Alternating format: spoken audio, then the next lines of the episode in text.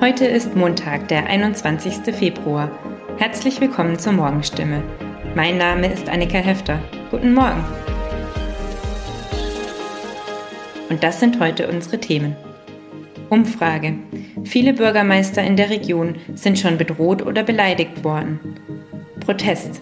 Am Wochenende gab es auf der Theresienwiese drei Demos gleichzeitig. Und wie stehen Menschen auf dem Wochenmarkt zu einer Markthalle in Heilbronn? Fast zwei Drittel der Bürgermeister in der Region geben an, schon beleidigt oder bedroht worden zu sein. Das hat eine Umfrage der Heilbronner Stimme ergeben. Wie heftig diese Drohungen ausfallen können, zeigt etwa das Beispiel von Timo Frei. Der Bürgermeister in Bad Friedrichshall hat im Zuge der unangemeldeten Corona-Demonstrationen schon viele Briefe bekommen manchmal mit Geigenmännchen auf seinem Bild. Auch einen Protestbrief auf Kondolenzpapier hat er schon erhalten. Der Bad Friedrichshaller Bürgermeister hat inzwischen sogar einen Kurs gemacht, damit er sich aus Würgegriffen befreien kann. Der Grund dafür? Ein polizeibekannter Bürger tauche immer wieder vor dem Rathaus auf und drohe damit, Timo Frei körperlich zu attackieren. Die Situation in Bad Friedrichshall ist zwar extremer als anderswo, aber Beleidigungen und Drohungen gegen Bürgermeister kommen auch in anderen Gemeinden oft vor. Auf Umfrage bei 46 Rathäusern gaben 31 Bürgermeister an, mindestens schon einmal beleidigt oder bedroht worden zu sein. Das sind fast zwei Drittel. Vier Bürgermeister haben schon einmal Strafanzeige wegen Beleidigung oder Bedrohung erstattet. Bei manchen hat es auch schon die Familie getroffen. Ein Bürgermeister berichtet, seine Tochter sei telefonisch eingeschüchtert worden mit der Aussage, ihrem Vater werde Schlimmes passieren. Dass die Hemmschwelle für Beleidigungen und Drohungen in den vergangenen Jahren gesunken ist, glaubt etwa die Hälfte der Bürgermeister. Ihrer Einschätzung nach hat das unter anderem etwas mit der Anonymität in den sozialen Medien mit Fake News und Halbwissen zu tun. Am Samstag gab es auf der Heilbronner Theresienwiese gleich drei Demonstrationen. Die AfD hatte zum Protest gegen die Impfpflicht und für das Ende aller Corona-Maßnahmen aufgerufen. Rund 100 Menschen kamen. Die SPD hatte an selber Stelle zu einer Gegendemo aufgerufen, um klare Kante gegen rechts zu zeigen. Etwa 130 Menschen folgten diesem Aufruf. Und schließlich protestierten noch rund 20 Querdenker auf dem Platz als Gegendemo zur Gegendemo. Bei dem Protest der AfD behauptete die Bundestagsabgeordnete Christina Baum fälschlicherweise, die Corona-Pandemie hätte es nie gegeben. Die Abgeordnete wird vom Verfassungsschutz beobachtet und bewegt sich im rechtsextremen Kreis der Partei. Angemeldet hatte die AfD 1000 Teilnehmer. Letztendlich kamen 100, deutlich weniger als die Partei erwartet hatte. Das Polizeiaufgebot beim Protestzug durch die Innenstadt schien fast größer als die Zahl der Demonstranten. Auf der Gegendemo, zu der die SPD aufgerufen hatte, sprach unter anderem der Bundestagsabgeordnete Josip Juratovic. Vor den rund 130 Demonstranten erinnerte er an die Verhältnisse in der Weimarer Republik. Er mahnte, die Menschen dürften sich nie wieder, so wie damals, von Faschisten blenden lassen. Die Gegendemo wurde nach Angaben der Heilbronner SPD organisiert, um klarzumachen, dass die AfD die Corona-Pandemie nutze, um rechtes Gedankengut zu verbreiten. Sollte es in Heilbronn eine Markthalle geben? Die Idee ist nicht neu, aber jetzt ist die Diskussion darüber wieder aufgeflammt. Die CDU-Fraktion im Gemeinderat hatte ein Konzept für einen Neubau auf dem Reimareal gefordert. Dieses Areal wird momentan hauptsächlich als Parkplatz neben dem Kätchenhof und dem Rathaus genutzt. Im Gemeinderat ist die Idee umstritten. Auf dem Wochenmarkt sind viele Standbetreiber eher skeptisch beim Gedanken an eine Markthalle. Die Hohenloherin Jutta Böhringer zum Beispiel sagt, als kleiner Erzeuger wäre das das Aus für sie. Eine Markthalle mit täglichen Öffnungszeiten könnten kleine Erzeuger nicht stemmen. Sie prognostiziert, am Ende würden dann nur große Erzeuger und Vermarkter in einer solchen Markthalle vertreten sein. Auch Dieter Alt, ein Nordhausener Landwirt, betont, die Kosten und das Risiko seien einfach zu hoch. Bei den Besuchern des Wochenmarkts sind unterschiedliche Meinungen zu hören. Ein Heilbronner meint, eine Markthalle bräuchte eine bessere Kundenfrequenz, so wie etwa in Stuttgart oder Frankfurt. Eine andere regelmäßige Wochenmarktbesucherin sagt, ihr gefalle die Idee. Die Atmosphäre in der Markthalle in Stuttgart sei zum Beispiel sehr gut. Aber der Wochenmarkt müsse trotzdem bestehen bleiben, auch weil die Preise in einer Markthalle einfach anders seien. Soweit die Nachrichten aus der Region. Ausführliche Informationen und aktuelle Berichte lesen Sie in unseren Zeitungen oder online auf stimme.de. Und jetzt geht es weiter mit Nachrichten aus Deutschland und der Welt mit unseren Kolleginnen und Kollegen aus Berlin. Vielen Dank und einen schönen guten Morgen. Ich bin Benjamin Kloß und das sind heute unsere Themen aus Deutschland und der Welt. Corona, gibt es schon bald den neuen Impfstoff? Ukraine und Co. Wir schauen auf die Themen der Münchner Sicherheitskonferenz und Olympia ist vorbei. Was ist das Fazit der Spiele in China? Noch immer ist knapp jeder siebte Erwachsene in Deutschland nicht gegen Corona geimpft. Einige dieser Menschen misstrauen den vier bislang verfügbaren Impfstoffen. Heute sollen laut Bundesgesundheitsminister Karl Lauterbach die ersten 1,4 Millionen Dosen des Impfstoffes des US-Herstellers Novavax in Deutschland ankommen. David Riemer aus der Nachrichtenredaktion. Warum warten einige auf den Novavax-Impfstoff? Also die Impfstoffe von BioNTech, Pfizer und Moderna sind in Deutschland am allermeisten gespritzt worden. Das sind sogenannte mRNA-Impfstoffe. Vor Corona waren noch keine Präparate auf dem Markt zugelassen, die auf diese Weise hergestellt wurden. Deshalb sind halt einige auch misstrauisch. Und genauso wie auch die Vektorimpfstoffe von Johnson Johnson und AstraZeneca basieren mRNA-Impfstoffe darauf, dass unsere Körperzellen einen kleinen Teil des Virus, nämlich das Spike-Protein, wie es in der Medizin heißt, selbst herstellen. Und dadurch wird halt eine Immunantwort im Körper ausgelöst, die uns schützt. Der Novavax-Impfstoff allerdings, der basiert auf einem klassischen Verfahren. Ja, und wie funktioniert dieses Mittel von Novavax? Ja, der Impfstoff von der Firma heißt Nuvaxovid. Er besteht aus virusähnlichen Partikeln. Manche Menschen halten Nuvaxovid deshalb für sicherer als die anderen Impfstoffe. Mittel, die auf diese Weise hergestellt werden, wie Novavax, bezeichnen einige auch als Totimpfstoff, also als Impfstoff ohne lebende, vermehrungsfähige Krankheitserreger. Wissenschaftler allerdings, die runzeln ihre Stirn, wenn sie den Begriff Totimpfstoff hören. Denn äh, laut ständiger Impfkommission müsste man auch die anderen vier Impfstoffe als Totimpfstoffe bezeichnen, weil auch die keine lebenden Viren enthalten. Wird dadurch jetzt neu neuer Schwung für die Impfkampagne erwartet?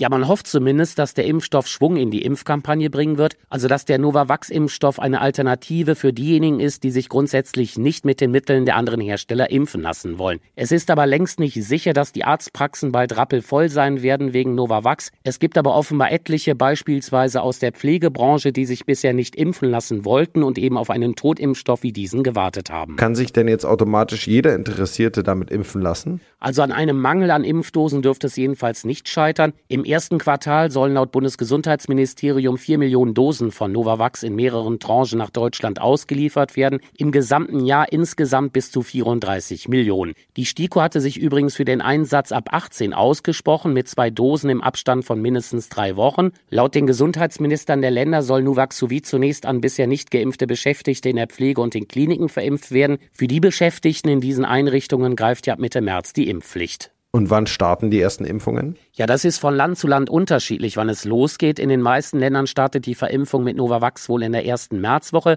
beispielsweise in Niedersachsen und Hamburg. In Berlin soll die Verteilung wohl Ende Februar beginnen. Dabei interessieren sich in der Hauptstadt laut einer Umfrage rund 1800 von 4000 ungeimpften Krankenhausbeschäftigten für eine Impfung mit Novavax. In Mecklenburg-Vorpommern, wo seit dem 9. Februar Novavax-Impftermine vereinbart werden können, bleiben die Terminbuchungen allerdings hinter den Erwartungen zurück.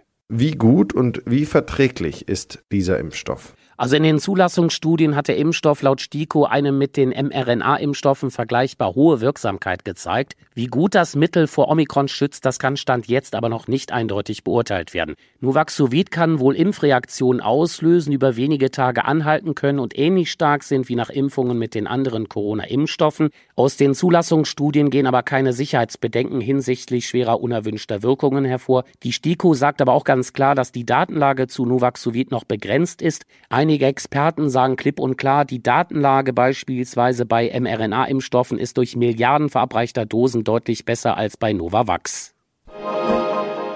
Drei Tage lang haben sich Spitzenpolitiker aus aller Welt in München ausgetauscht. Zentrales Thema bei der Münchner Sicherheitskonferenz war die Ukraine-Krise, aber auch der Zusammenhalt der EU stand im Mittelpunkt. Kollegin Roxanne Schelter berichtet aus München.